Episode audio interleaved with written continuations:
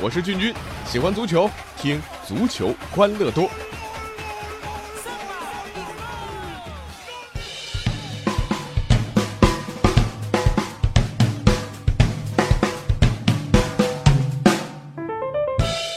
哎，欢迎来到足球欢乐多，我是俊君。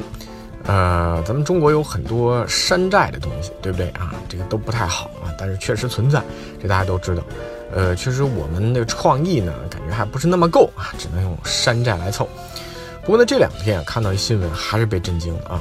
呃，这是位于杭州的天都城啊，呃，居然山寨了一个巴黎出来啊，什么埃菲尔铁塔、卢浮宫啊，什么都有。你说咱们中国这开发商啊，已经厌倦到模仿西方的部分建筑啊，你说就。呃，一埃菲尔铁塔就够了啊！你把整个城市都给复刻。以前呢，我们叫 Made in China 啊，在中国制造。现在升级了，直接变成 Made in China 啊，直接在中国里边造。呃，要说咱们的模仿方面天赋真的是挺足的啊，不仅是建筑各种山寨啊，咱们的足球也天天嚷着向谁谁谁学习。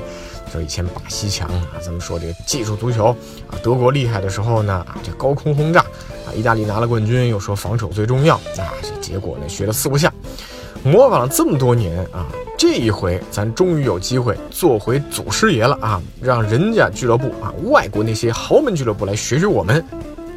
这回事怎么说啊？最近这欧足联传来消息啊，说是要修改财政公平法案啊，在新的政策之下呢，下个赛季，呃，新规规定最重要的一点是什么呢？单赛季转会收支平衡必须在一亿欧元以内。啊，什么意思呢？比如说啊，巴黎去年买了四点二亿欧元的人啊，这叫肆意妄为啊。新规实施之后不好使了，你必须在同一赛季再卖掉至少三点二亿欧元的球员，才能在转会市场上砸下四点二亿欧元。如果花出去的钱啊比收回来的多了一个亿啊，那就要缴纳罚款或者是呃收所谓的这个奢侈税了。那这个新政呢，咱们中超啊一年前就已经用了啊，嗯，咱们上期节目也聊到了啊，没用啊，这上有政策下有对策啊，外援玩套路，内援靠置换。这足协啊啊，中国足协啊，到现在一个大子儿没收到。呃，还是以大巴黎为例啊，你可以不直接买姆巴佩啊，我先租后买，下赛季才支付摩纳哥一点八亿的转会费，可不可以啊？所以啊，欧足联颁布新政没关系啊，可千万别像咱们中国足协一样，最后吃哑巴亏啊，被别人说这脑残，是不是啊？好不容易啊，咱们做回欧足联的祖师爷了，那结果还成了一反面教材啊。啊，我相信一定会有很多问题，啊，毕竟人家豪门俱乐部啊，这也不傻嘛。那现在这球员身价是蹭蹭往上涨啊，当然他们的薪水也得匹配得上。最近呢，足坛双子星之一的 C 罗啊，就嗯闹不开心，在上周末打破进球荒之后啊，C 罗选择以不庆祝的方式表示抗议。呃，抗议理由呢挺简单的，觉得自己收入太低。哎呀，这个真的是让人觉得心疼啊。C 罗年薪多少？年薪一千八百五十万英镑，你说人家还嫌自己收入低，是不是？你说让我们这种人怎么活啊？呃，但看看马卡报推出的一份足坛薪水榜单之后呢，呃，我很理解他啊。换我是 C 罗，可能也不太开心。为什么呢？比梅西少了一半还多啊！啊，这已经够哇塞啊！这上海话哇塞啊，就很难受。但好歹梅西是拉玛西亚自己培训的啊，没花过一分转会费啊。但是你想想内马尔。转会费花了大巴黎二点二亿欧元啊，薪酬居然还比 C 罗高，呃，那毕竟内马尔是最当红的九零后球星嘛，年轻啊，这个也不算，居然还有三个人比 C 罗拿得多啊，没错，大家心里有数。中超出品，特维斯排第二啊，奥斯卡排第四，拉维奇排第五，总算找到原因了啊，无非是中超啊抬价太高了，导致 C 罗没进前五，心里不是滋味儿。从而要离开皇马啊，所以这事情啊，最终还得怪谁呢？啊，怪怪本泽马啊，怎么又怪本泽马啊？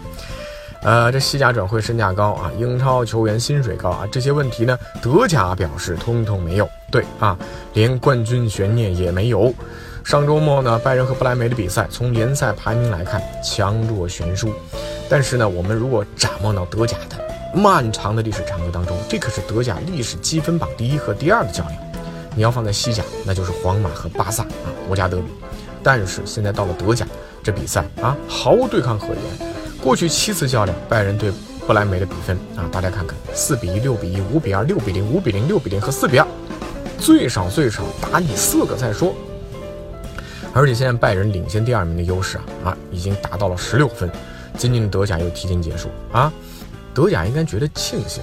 如果啊拜仁赛季初啊没有经过这一波动乱，这冬歇期之前啊德甲就可以颁奖了啊。呃，从拜仁第十轮重新夺回榜首之后呢，大家会发现整整九轮联赛排在德甲第二的球队都没有赢过球啊，排在第二的一概不敢追啊。这九轮联赛排在第二名的球队只取得了五平四负的战绩，这当中啊，莱比锡红牛、多特蒙德、沙克零四都曾被深陷这个魔咒当中啊。呃，只要在某一轮排在联赛第二名啊，下一轮铁定不胜。也就是因为德甲第二军团的互相谦让，让拜仁不断扩大自己的领先优势，呃，也让本赛季德甲联赛的前四大战变得是异常激烈。很多人把这个原因呢归咎于拜仁，觉得他们太强势。但是拜仁表示，这个锅我可不背，有本事在球场上用实力说话呀！啊，那说到这里呢，我们也聊聊背锅啊。有的时候输比赛吧，总不能说自己不行吧，所以主教练会以各种理由、借口强行甩锅来掩盖自己的不足，于是就诞生了很多搞笑的甩锅借口。比如说去年的联赛杯上，曼城遭到了狼队的顽强抵抗，瓜迪奥拉赛后呢把责任推到了足球上啊，觉得这球太轻了啊。一四年，当时热刺五场比赛输了三场，主帅波切蒂诺则是把输球的原因归结为白鹿巷的球场尺寸太小。那相比较呢，水晶宫球迷甩锅理由就高明很多啊。呃，二零一五赛季，水晶宫在英冠联赛积分榜上苦苦挣扎，呃，球迷们把矛头指向拉拉队员。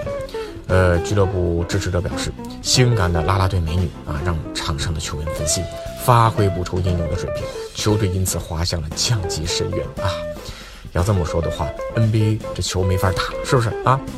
不过要说到甩锅的高明，那阿森纳主帅温格绝对是一绝！他很喜欢用“我没看见”这四个字来解释发生过的一切，无论阿森纳犯规还是受益，教授总是这一句。难怪阿森纳最近几年战绩如此低迷，温格还能稳坐钓鱼台了啊！反正我没看见啊，眼不见为净。好了，今天就说到这儿吧。啊，我是君君，欢迎大家在微信公众号搜索“足球欢乐多”，微博搜索“足球欢乐多 FM”，或者加入 QQ 群幺七七幺六四零零零参与互动。我们下期再见。